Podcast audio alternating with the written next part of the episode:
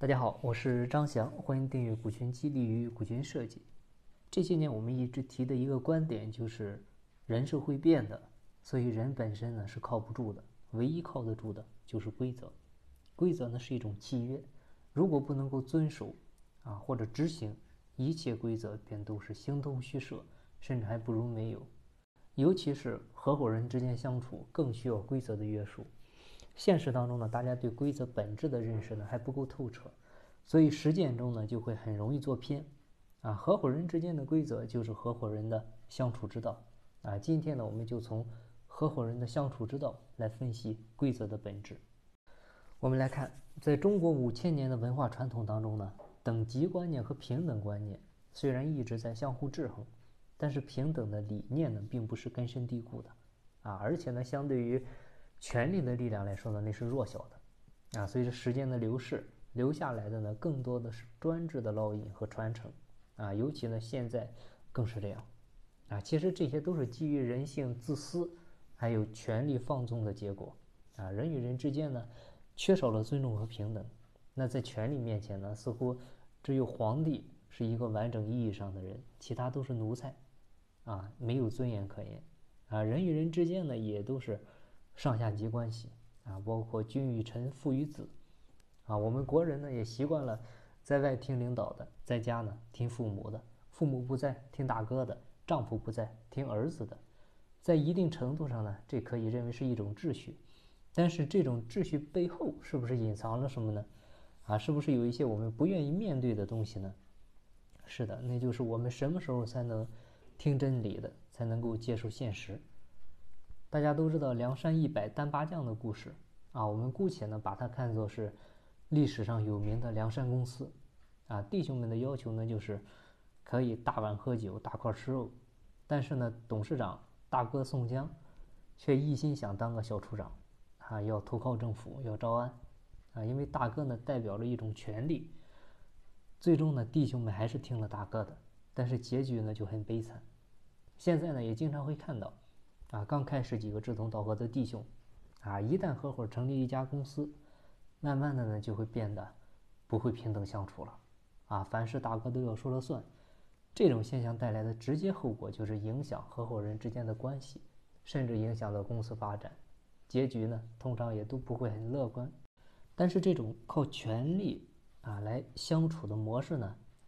在未来人们合伙创业的时候呢，基本都不会再占据主导地位。因为现在越来越多的人，啊，特别是九零后、零零后，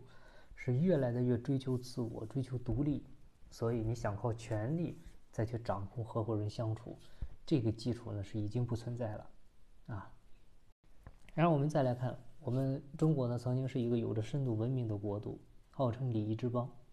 啊，历史的积淀以及现代人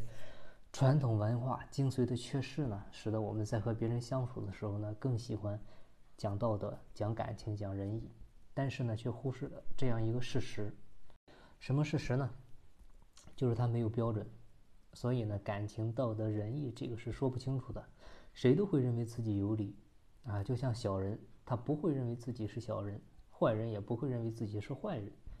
那么，在这个基础上，去讲道理、去讲感情、去讲仁义是没有意义的，也是说不清楚的。那最终剩下的呢，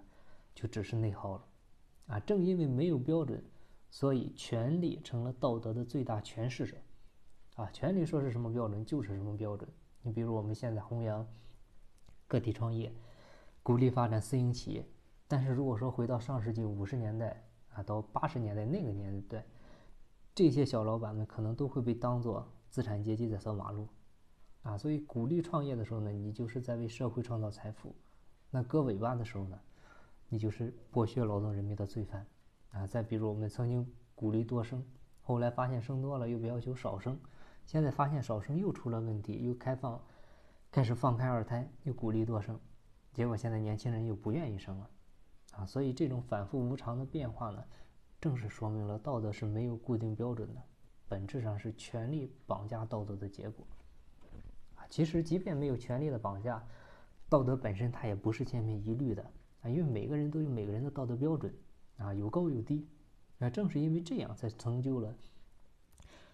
造就了社会上这些形形色色的不同境界的人，啊，也正是因为这样呢，合伙人之间相处的时候呢，你是不能用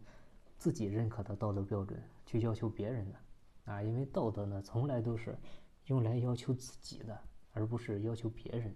你不然的话，一定会陷入公说公有理，婆说婆有理啊这样一个尴尬的局面。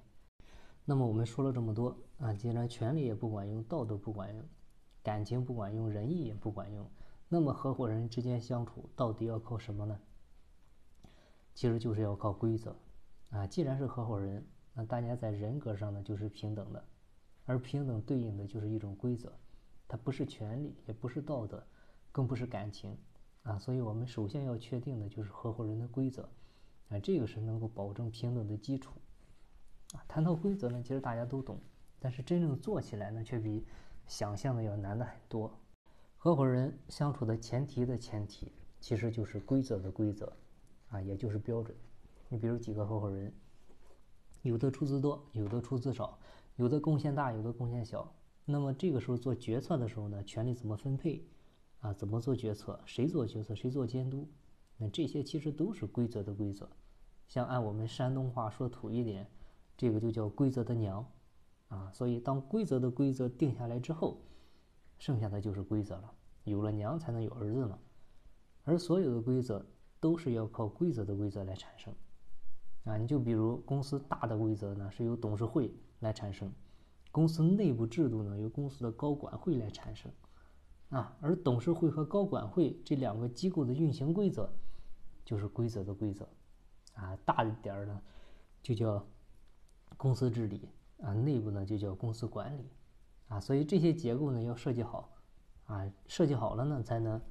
产生出公司内部的规则，然后呢合伙人在一起相处就可以制定出具体的合伙规则，啊，你比如收益规则、分配规则、退出规则啊等等这些规则，在经营层面呢，也就是内部管理层面上，我们可以制定像激励啊、流程啊、内控啊这些规则。制定规则虽然不容易啊，但是理清主次。啊，理清轻重以后呢，就会容易很多了。而且呢，有了框架结构可以借鉴，通常不会有很大的闪失。但是呢，最重要的是，你规则定下来之后，一定要去遵守和执行。啊，如果执行的过程中发现规则有问题，没关系，再修改规则。啊，这也是合伙人能够平等有秩序相处下去的关键。你不然的话，规则就形同虚设，那样的话，甚至还就不如。没有规则，规则呢其实就是一种契约啊。像西方的发达，包括现代文明的产生，其实很多都是来自于契约精神啊。像美国当年，呃呃死去的一个五岁的小男孩啊，他的坟墓都能够被完整的保存下来，并且呢还能跟死后一百年跟这个美国总统这个格兰特比邻而居，他靠的就是一个又一个的买卖契约。啊，上面也没说道德，也没说仁义，仅仅就是一种约定。那大家呢都在遵守这种约定，所以表面上看呢只是遵守契约，实质上呢却是一种对契约的信任、信任还有敬畏。这体现的其实就是一种精神。所以还是那句话，人是会变的，所以人本身呢是靠不住的，唯一靠得住的就是规则。前提呢是我们要对规则怀有一颗敬畏之心。啊，慢慢的呢，就会形成一种契约精神，形成一种基于契约精神的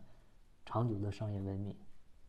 好，那今天的分享呢就到这里，感谢您的收听。疫情期间呢，我们所有的线下课程目前都已经转移到线上来进行了，啊，已经推出了三百六十五元的股权激励与股权设计精品系列录播课程，啊，也有好多朋友已经加了微信开始学习了。这个内容呢是涵盖合伙人股权设计、干股激励。人性管理、股权众筹、内部创业、董事会治理、阿里合伙人制等等这些内容啊，如果您感兴趣，计划系统学习，可以微信上找我了解，备注股权会员。